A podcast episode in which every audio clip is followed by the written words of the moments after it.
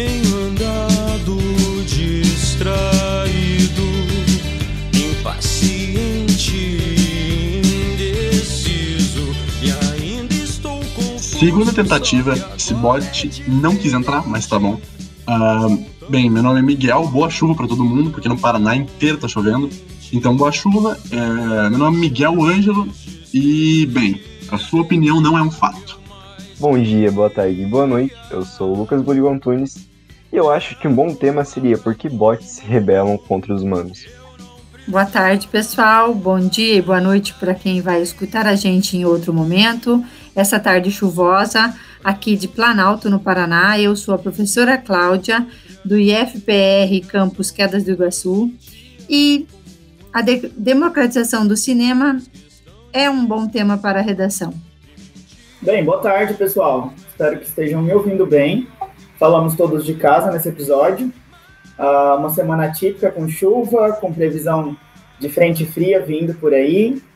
Me chamo Jonathan, sou professor do Instituto Federal do Paraná, Campus Quedas do Iguaçu, e vou estar junto com a professora Cláudia né, nessa conversa sobre redação com vocês. Considerando o nosso contexto atual, eu inicio com uma menção, né, mencionando uma música, um trecho de uma música, na verdade. A música é Quase Sem Querer, do Renato Russo. Porque a gente precisa. É, a gente precisa estar junto, né? Mesmo é, separados, cada um em suas casas. E eu me atentei ao início da música que ele diz: Tenho andado distraído, impaciente e indeciso. Ainda estou confuso, só que agora é diferente. E aí, com isso, eu vou lá para o final da música e trago os desejos, né? Considero os desejos, que essa fase passe logo, para que a gente possa ir aos parques, às praças, aos alagados, como é recorrente aqui nessa região do Paraná, e que a gente possa, né, se distrair, que a gente possa voltar às nossas atividades e também às atividades escolares, regulares, né, de forma presencial.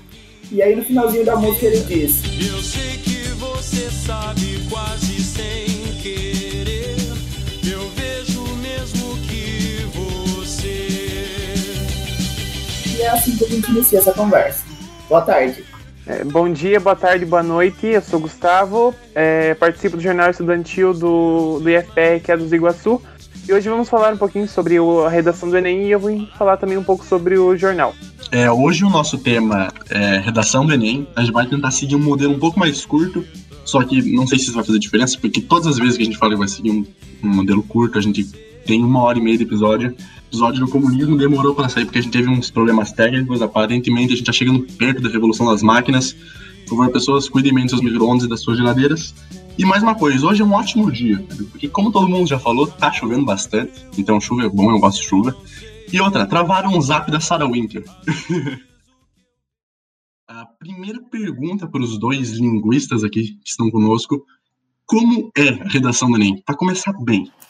Então, a redação do Enem, ela é um tipo textual, é um tipo dissertativo argumentativo, e a banca, né, os planejadores da proposta, o INEP, é, quer que o aluno, esse que terminou o ensino médio, mostre é, que tem conhecimento sobre temas gerais, normalmente um tema que envolve um problema social, e que desenvolva uma tese e argumentos para defender essa tese e depois construa uma conclusão que é, propõe uma solução para o problema que está implícito ou explícito lá na temática da proposta. Eita, olha só a pergunta. Como é a redação, né? O que me vem à mente é na estrutura, né, Cláudia? Eu penso no início, no desenvolvimento, na conclusão, e eu acho que é, talvez esse formato, né, a gente, a gente consiga delimitar. Mas aí a pergunta como é, Jonathan, eu penso muito na conclusão, né? Olha só que é, volume, que carga para esse aluno, né? Ainda que terminando o ensino médio, ele tem que resolver um problema, ele tem que achar uma solução aplicável para um problema que ninguém nunca tinha achado essa solução, né? Curioso. Vamos lá, salvadores da pátria. Muito bem, Cláudio, muito interessante, isso mesmo. Tem essa preocupação também, né, dos concluintes, de compreender como seria essa escrita, como, como, como organizar as ideias para um texto. Então, a gente fala de de, sempre falo com os alunos, é, é sempre um desafio, né? Escrever a redação, entender como, como, como construir a redação. É, espero que a gente consiga ajudar um pouquinho vocês nesse processo hoje. Aliás, outra coisa que a Cláudia é, falou ali é, que me veio uma dúvida, me surgiu uma dúvida. Logo de começo, mas tipo, por que, que a redação do Enem e na maioria dos vestibulares tem só 30 linhas? Ah, vamos lá. Boa pergunta, Miguel. Assim, a delimitação da linha é, existe porque uh, o gênero, né, o gênero redação, então, é onde o aluno vai expor, dissertar primeiramente sobre o tema e depois construir a argumentação, e ele deve delimitar isso. É, essa delimitação, essa concisão, né, essa síntese, é, ela tem que ser limitada num número X de linha. Tem vestibulares, por exemplo, se não me equivoco, a Unioeste pede até 20 linhas, a redação do Enem, 30. Então, ela varia de, de banca para banca, de, de vestibular para vestibular, aí, é, dependendo da instituição. Mas é, é, porque vocês, alunos, devem ser capazes de é, ser concisos, sintetizar a ideia da, do, do, do tema, né, a temática, e apresentar naquele número de linhas. Eu, particularmente, acho também que é, porque senão a gente, se nós não delimitássemos um número máximo de linhas, algum que outro aluno iria fazer 60, 80 linhas. E aí, além de é, você prejudica o andamento. Então, a gente tem aí uma norma de tempo de correção e que as, as redações normalmente não devem ultrapassar as 30 linhas. E o número mínimo é porque senão o aluno escreve três linhas e acabou. Então, a gente precisa delimitar um número mínimo e um número máximo para essa exposição dos argumentos de vocês. Até pela padronização, né, Cláudia? Uh, pensamos, vejamos 30 linhas. Uh, na maioria dos casos, é, 30 linhas está né, distribuído em uma, uma lauda, por exemplo. Exatamente. Página. Cada gênero tem uma determinada uma estrutura, né, Jonathan? O Jonathan falava da estrutura. Então, a estrutura da redação, ela cabe em 30 linhas. Seria diferente se a gente pedisse um artigo de opinião, ou um artigo científico, ou uma crônica, ok? Então, a dissertação, dissertação, perdão, a redação do Enem é a o, o texto que você vai conseguir dissertar sobre o tema em 30 linhas, ok? Então, quando você achar que os jovens não sofrem pressão, você pensa que a gente precisa achar um problema para a humanidade que nunca foi visto antes em apenas 30 linhas e sem consulta. Miguel, o problema, o problema ele já existe. Acontece o que? A exposição da questão problema, né? Então vai ter a proposta, vai ter a proposta da redação que vai né? Ela vai, como como eu poderia dizer, essa proposta, ela busca que o candidato reflita sobre essa questão, problema, e aponte uma proposta de intervenção ao final do seu texto.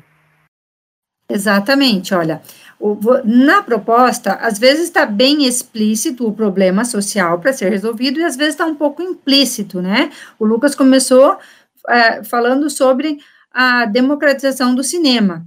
Então, a gente poderia pensar que no ano passado, é, o vestibular, o vestibular, a redação do Enem, tocou no, num problema social que é a falta de acesso que muitas pessoas têm à cultura, que o cinema pode propor, é, proporcionar às pessoas é, uma cultura uma, né, diferenciada. E várias pessoas não têm esse acesso, seja por é, falta de, grana, né, acesso financeiro, seja acesso uh, que os cinemas às vezes não têm acessibilidade para cadeirante, né, é, para os surdos. Então, que a democratização do cinema, né, ou a falta dela seria o problema. E aí, o que, que a banca pedia para o aluno? Para ele sugerir soluções para que se fizesse a democratização do acesso ao cinema. É, é sobre a questão problema que a Cláudia tinha mencionado, é, a exemplo do último da última edição do Enem, que foi democratização do acesso ao cinema no Brasil. Isso também ocorreu em outros momentos, lá em 2018, é, onde o tema foi manipulação do comportamento do usuário pelo controle de dados da internet. Em 2017, desafios para a formação educacional de surdos no Brasil. Então, né, nesses três temas, a gente tem aí uma questão né, que pode, na realidade, na maioria dos casos, estar é, entre os temas mais discutidos da atualidade, né, do contexto mais atual, e aí a gente percebe a, a presença desses temas na, na, na, redação do Enem, e também dos outros vestibulares, né, das universidades que têm os seus vestibulares independentes. Então, Jonathan, é, quando eu é, fiz as entrevistas, a pesquisa sobre redação de Enem com alunos do ensino médio, é, uma é, imagem que os alunos têm é que a temática, o tema, vai ser aquilo que está na boca do povo, que é uma guerra é, fla-flu, por exemplo. E não, não necessariamente é aquilo que a mídia tem colocado todos os dias, tá? Vai aparecer um problema, tá? Relacionado com, é, talvez, meio ambiente, talvez com mobilidade social, com acesso, né? Ultimamente tem muito problema de, é, a problemática acesso à cultura, acesso à educação, ok? É, em 2015 ou 2016, se não me equivoco, tratou sobre violência contra a mulher. Então, é, o aluno às vezes espera que seja, por exemplo, no ano de 2018, o que, que os alunos esperavam? Que fosse fake news. Mas estava muito óbvio, então não, não, não caiu fake news, caiu sobre a, a manipulação, manipulação não, na verdade, o uso dos dados que o usuário deixa na internet e de como ele, é, é, a própria internet manipula o consumidor utilizando esses dados. Exatamente, não necessariamente sempre vai ser um tema é, falado nos noticiários, enfim, pode ser que seja, não é uma regra. Né? Então, meninos, é, Gustavo, Miguel e Lucas, como vocês estão se preparando para a redação do Enem? Uh, a primeira redação do Enem que eu fiz foi ano passado e, bem, aquele ano tava com uma lógica, uma filosofia de eu não vou estudar nada para o Enem esse ano além do que passa na escola. Porque eu queria testar as minhas habilidades mesmo e, e várias outras coisas, por vários outros motivos. E, bem, eu não estudei absolutamente nada, diferente desse ano. Tem vários sites na internet que eles disponibilizam conteúdos do ensino médio e dentro desses sites eles também disponibilizam algumas videoaulas sobre a redação, sobre a redação, sobre os temas que podem cair. Eles...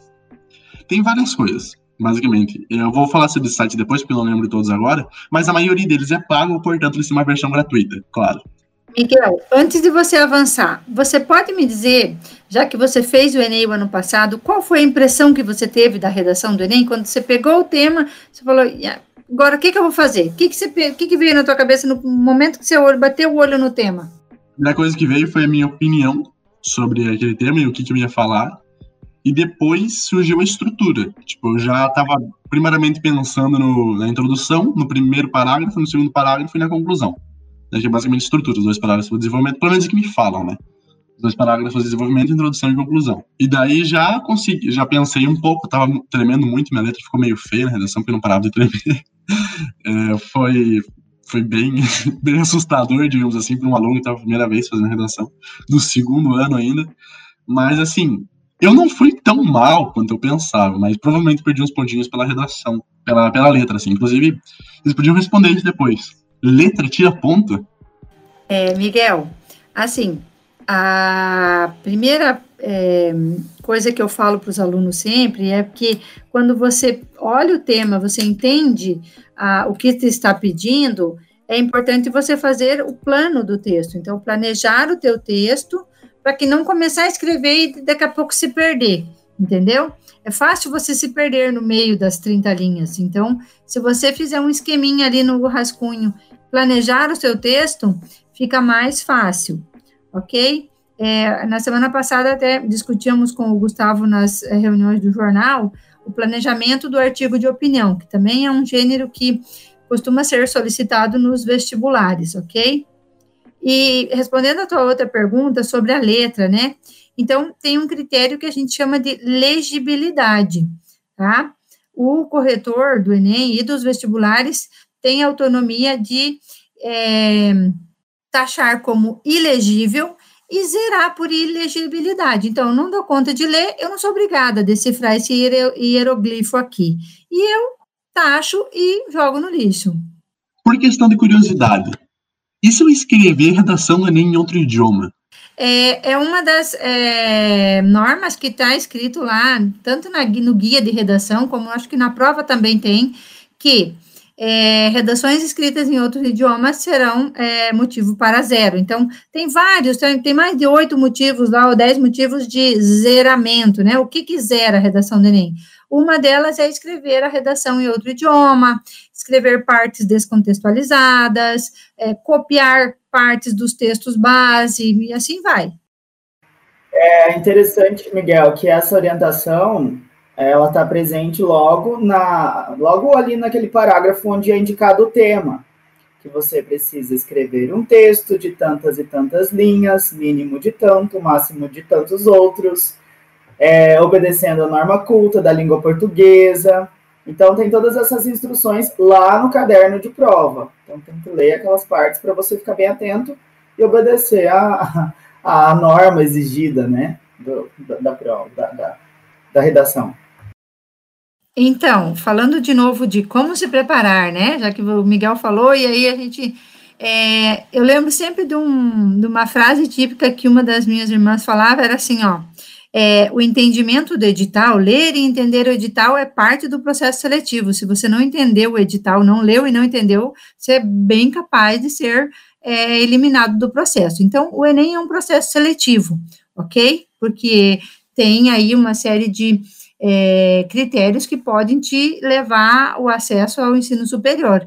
Então, é, tem uma cartilha, que eles chamam cartilha da redação.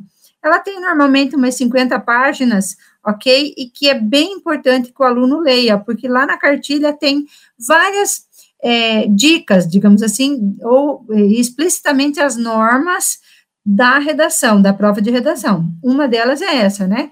Se escrever em idioma diferente do português, vai ter a sua prova anulada.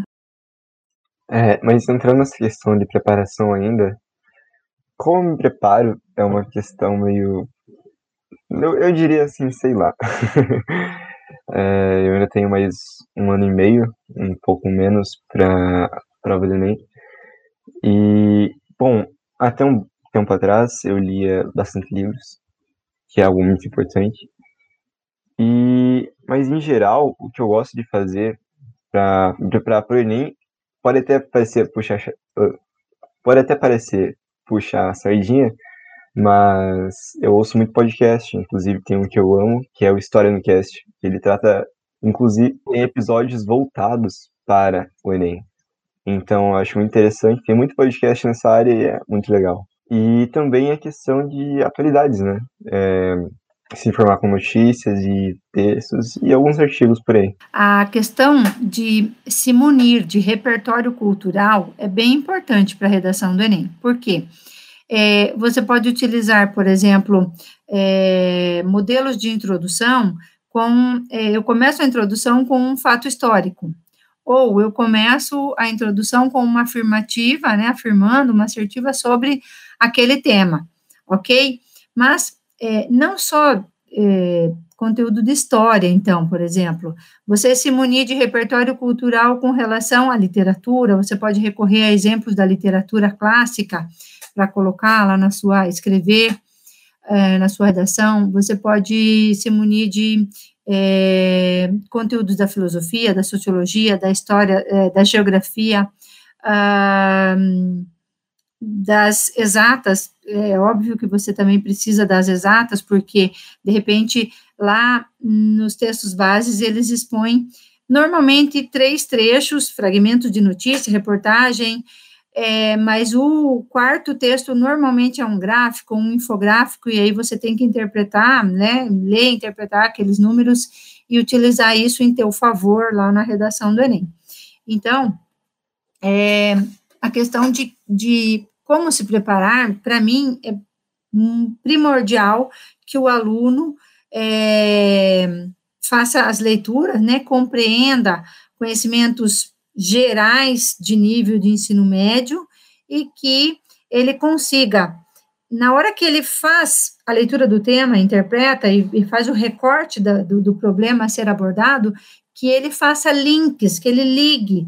Ah, esse tema está relacionado com ah, um fato histórico que eu aprendi, está relacionado com ah, algo da biologia lá, da, da, da, das plantas, ou dos, do meio ambiente, ou da vida dos seres vivos, então eu vou linkar. Então, é importante que o aluno demonstre à banca que ele sabe fazer ligações com outros textos que ele já leu e demonstre esse repertório de leitura de conhecimentos que eh, o aluno tem. Agora vai uma dúvida para os professores que eu já tive em orientações minhas que me falaram para seguir na hora que estiver fazendo a redação. E uma delas me dizem que é estritamente necessário não fazer, que é utilizar a primeira pessoa em textos dissertativos e argumentativos. Essa orientação está certa? Por quê?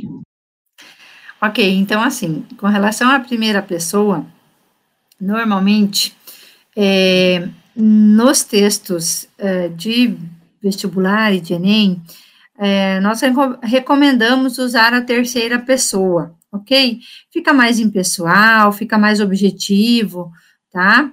É, isso vem de uma tradição de que é, o escritor, o expositor, se coloca à, margem, né, de fora e expõe como se fosse outra pessoa. Essa tradição tem mudado, ok, Miguel? Ela, eu tenho visto vários orientadores de textos hum, de, de, de, mestrado, de doutorado, que indicam que a gente deva usar a primeira pessoa.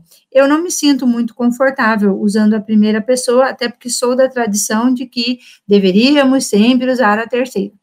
Porém, é, como dica, como professora de redação, eu indico que vocês mantenham o uso da terceira pessoa, tá? Me parece que você dá um ar mais culto para a redação e mais é, é, formal se você colocar o uso da terceira pessoa. É bastante interessante isso que a Cláudia mencionou, e eu sempre, eu sempre falo com os alunos em relação à impessoalidade, né, porque é, você se posiciona, mas você se posiciona com, com uma certa, um certo tom impessoal, né, Cláudia? É porque você, você traz uma, uma, uma sugestão que seria uma sugestão de um grupo e não a sua única sugestão. Então, talvez pensando por esse lado, a gente consiga não permanecer na primeira pessoa e fazer a, o transporte ali para a terceira, enfim. O que parece contraditório, né, Jonathan? Porque cobra-se muito atualmente dos alunos a questão da autoria. E aí, eu sou autora, sou eu que tenho que demonstrar essa autoria, mas eu não posso colocar a primeira pessoa eu? Mas eu já ouvi falar sobre o uso do nós durante a redação. Quando exatamente seria bom usar ele? Então, a primeira pessoa do plural, o nós, ele me dá como que um respaldo maior para a impessoalidade. Então, não sou eu, Cláudia, aluna do ensino médio, que estou falando. Eu uso lá a primeira pessoa do plural e, e tiro essa, é, essa pessoalidade, tiro esse, esse, é, essa coisa mais pessoal e levo para o lado mais impessoal, ok?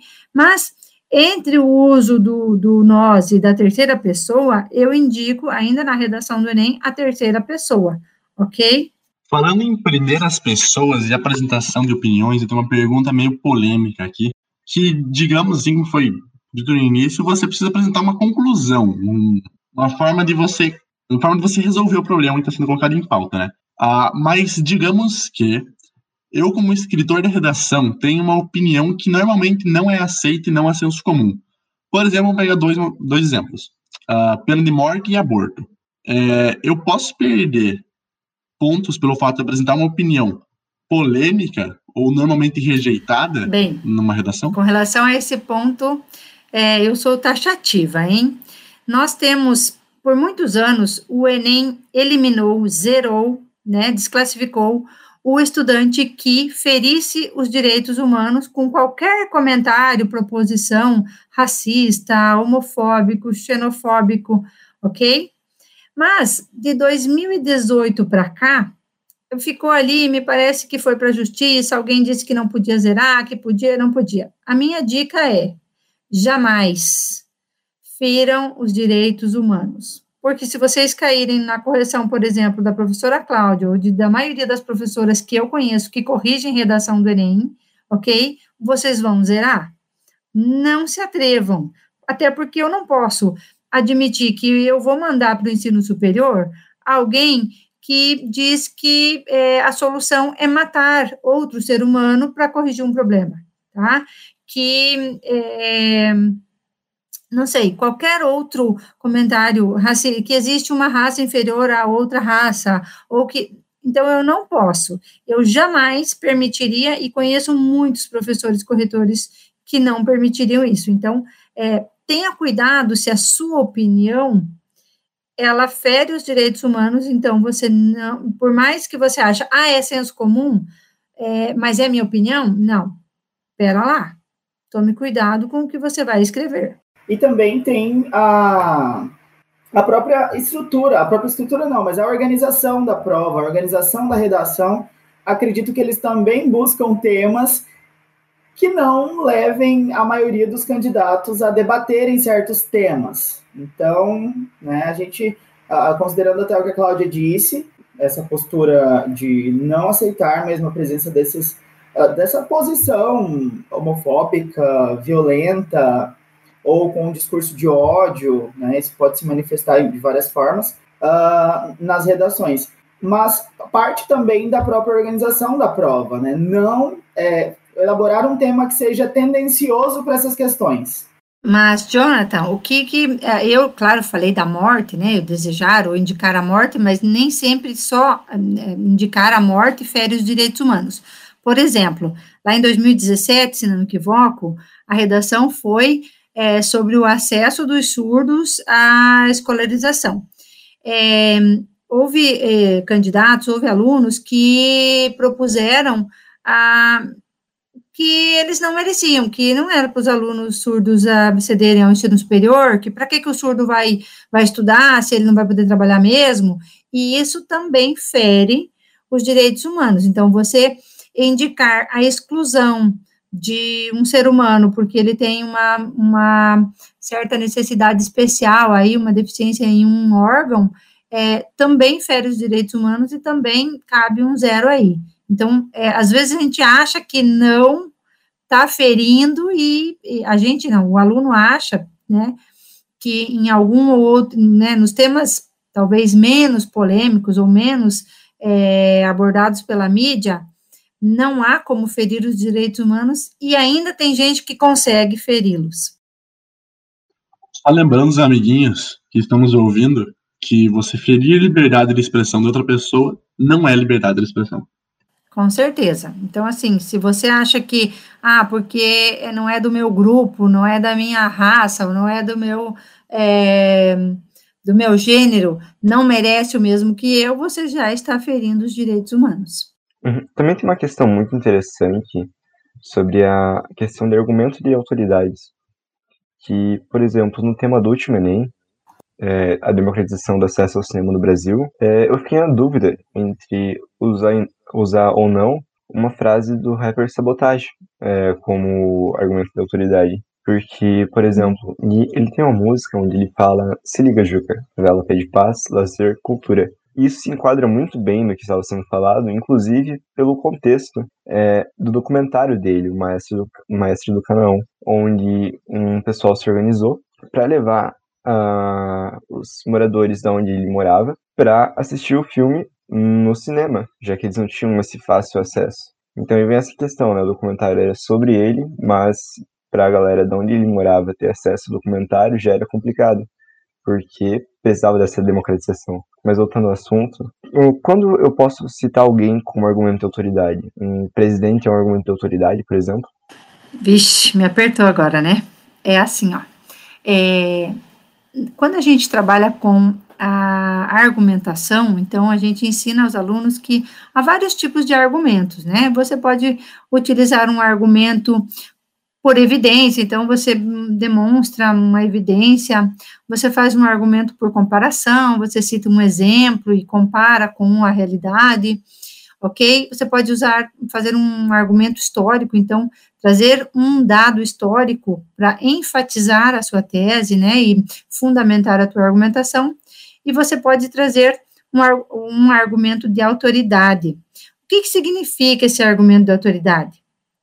É você fazer uma citação de uma frase, de uma ideia, uma expressão, um pensamento de alguém que tenha uma trajetória, é, talvez relevante nesse tema. Então, por exemplo, você pode citar,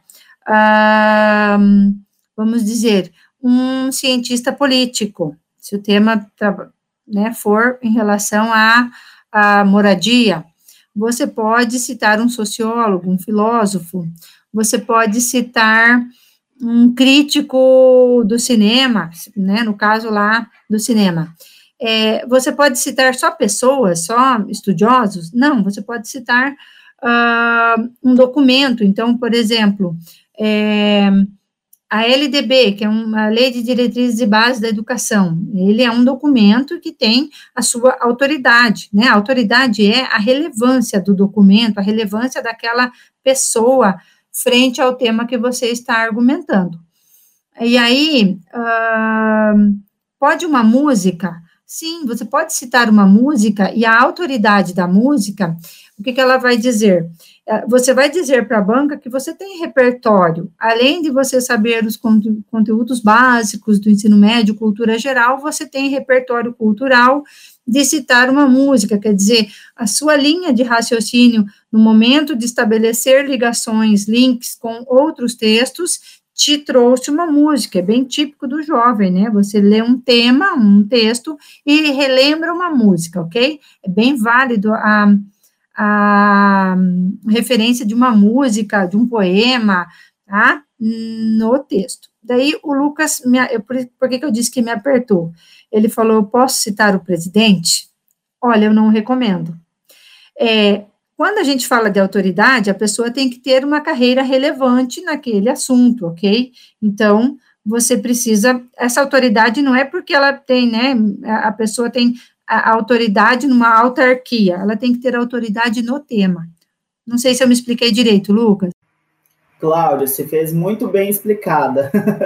eu achei muito interessante essa questão da autoridade, que a gente não pode confundir com autoritarismo, né? E talvez quando vem essa palavra a gente se confunde e a gente resgata outras coisas.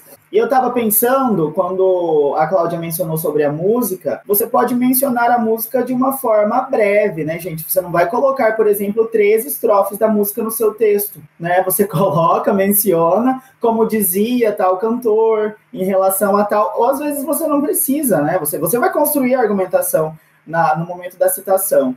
Eu estava me lembrando, quando aquela pergunta sobre, sobre esse argumento de autoridade, que tem uma professora de redação bem famosa lá em Cuiabá. É interessante que eu sempre trago algum aspecto do Mato Grosso, né? Tenho vários amigos e várias pessoas que trabalham lá, porque ela traz algumas leis de autoria, sabe, no cursinho de redação que ela tem lá em Cuiabá, bem famoso, inclusive. E ela traz algumas leis, ela colocou, mencionou, ela se referiu a essa a esses requisitos como leis de autoria. E é legal porque a primeira lei de autoria, de acordo com a Suzana Luz, é o texto deve se explicar por si só. A segunda lei de autoria, se é cópia, não é produção de texto. É que eu não sei é, qual é a, a, a, terceira lei da teoria da, da colega do Jonathan, mas para a gente falar, por exemplo, sobre é, explicar que o texto tem que se explicar por si mesmo, é o que eu digo nas aulas de redação é não diga que a chuva é molhada, gente. Você não precisa explicar o óbvio. Você tem que ser assim convincente de que o teu argumento por comparação, por evidência, por exemplificação, não diga o óbvio, tá? É, nesse sentido que a lei da a primeira lei da teoria fala, né? E a segunda é se é cópia não é produção de texto. Então, é, a, banca pede que você produza um texto, e ele sempre será um texto novo, ok? Daí, ah, professora, mas é o mesmo tema e 4 mil pessoas, 4 mil estudantes vão produzir redação sobre o mesmo, mas nunca será igual, porque cada estudante, cada sujeito aí, produtor de texto, vai formar, vai formular argumentos de uma forma individual, ok? Própria. Então, se hora que você for citar alguém, você usa as aspas, cita, mostra que você está citando, mas jamais copie partes de textos lá do texto base ou do restante da prova para preencher os espaços para chegar no número de linhas mínimo, tá?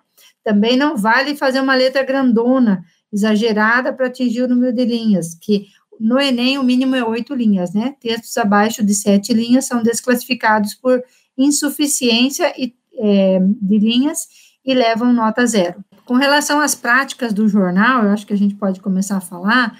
Também, bem no início, a gente comentou de como vocês se preparam para a redação, né?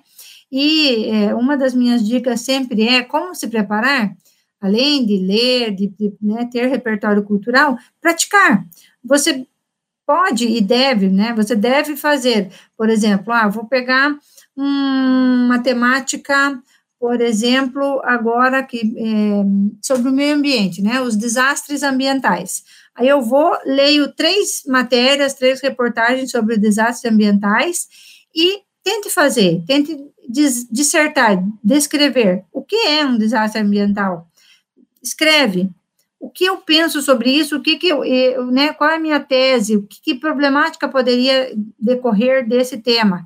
E escreva, escreva possíveis soluções ok? Então, fazer o treino da escrita ajuda muito o aluno a se preparar.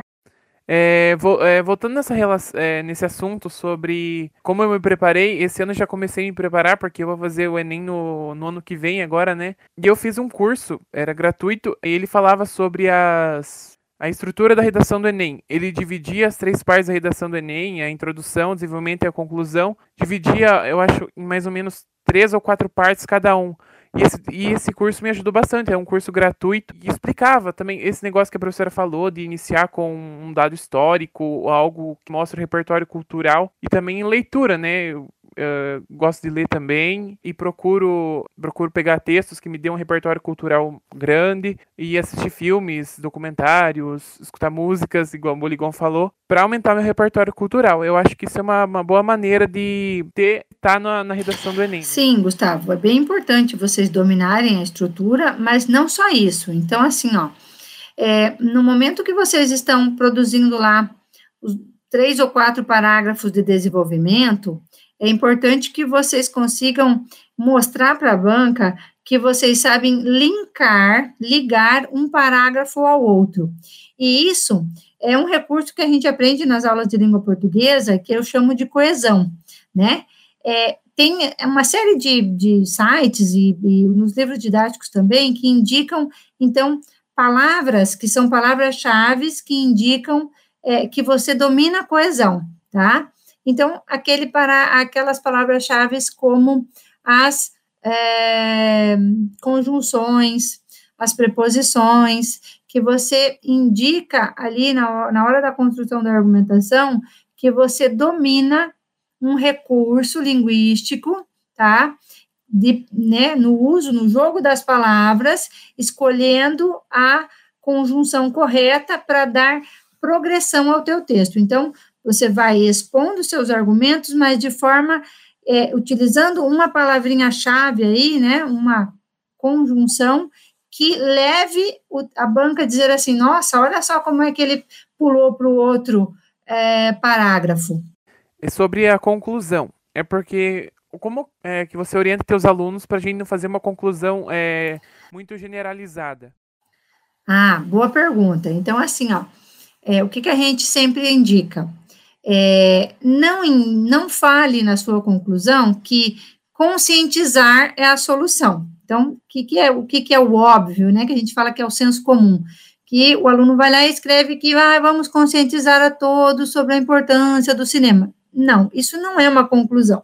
Então, na conclusão, o que, que a gente deve expor? Primeiro, o que fazer para paliar, solucionar esse problema. Depois, quem vai fazer a ação, é, de que forma que a ação vai ser feita, é, em que local, de repente você pode até explicar, e quem essa ação vai atingir, tá? Porque você pode criar uma ação que não vai atingir o Brasil todo, mas vai atingir só uma população determinada, ok? Então, você precisa descrever na sua conclusão, primeiro, um ato é, realizável, tá? Em primeiro lugar, é, tem que ser possível de ser realizado, tá? A gente não pode dizer que vai buscar ajuda em Marte, tá? Só para descontrair. Algo que seja realizável. Segundo, quem vai realizar a ação? É o MEC? É a Secretaria de Educação? É a Secretaria de Saúde? É, é um envolvimento das prefeituras com as assistentes sociais? É, o que, quem vai fazer? Como vai fazer? E quem vai ser beneficiado por essa ação? Então, seriam esses, é, é essas três, quatro palavras-chave que vão deixar a tua conclusão é, redondinha para você obter os 200 pontos. Eu vou aproveitar a pergunta feita sobre a redação, sobre a conclusão, desculpa, uh, porque eu, eu não, não falei sobre a terceira lei. E a terceira lei da autoria é fuja da ideia, fuja da primeira ideia que lhe vem à mente. Porque geralmente a primeira ideia que vem à mente é aquela que muitos utilizarão. Então você pode buscar em seu repertório, né, algo que saia do senso comum e porque muitas vezes a gente vê candidatos que acabam mencionando uma, uma obra que não leu e porque é modinha, vai e menciona. E essa não é uma boa saída para quem quer alcançar um nível bom de autoria.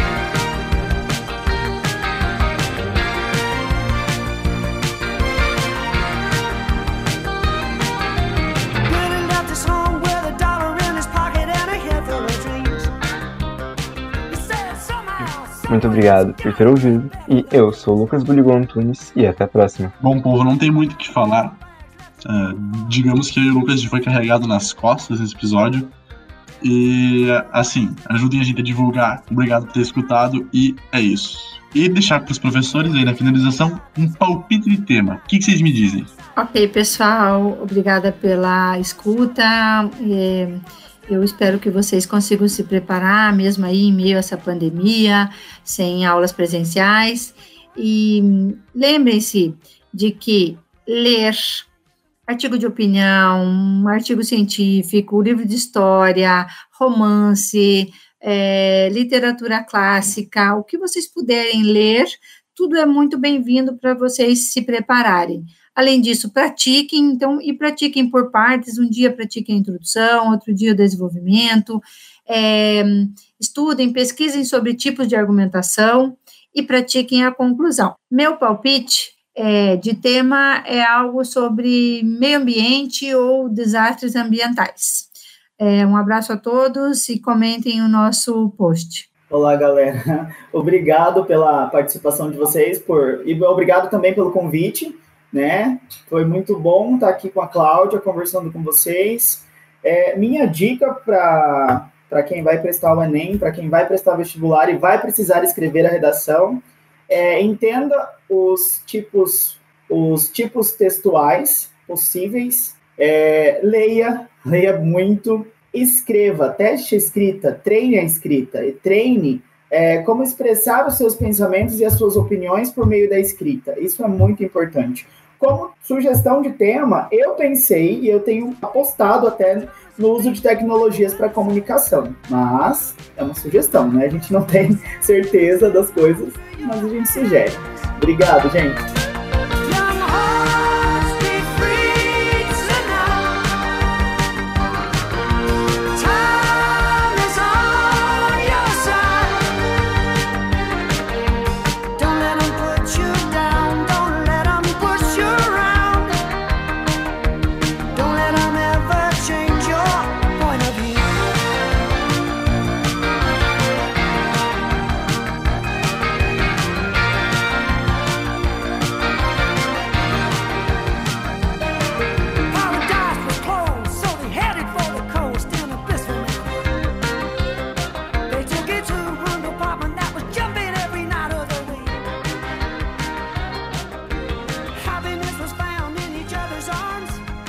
experienced.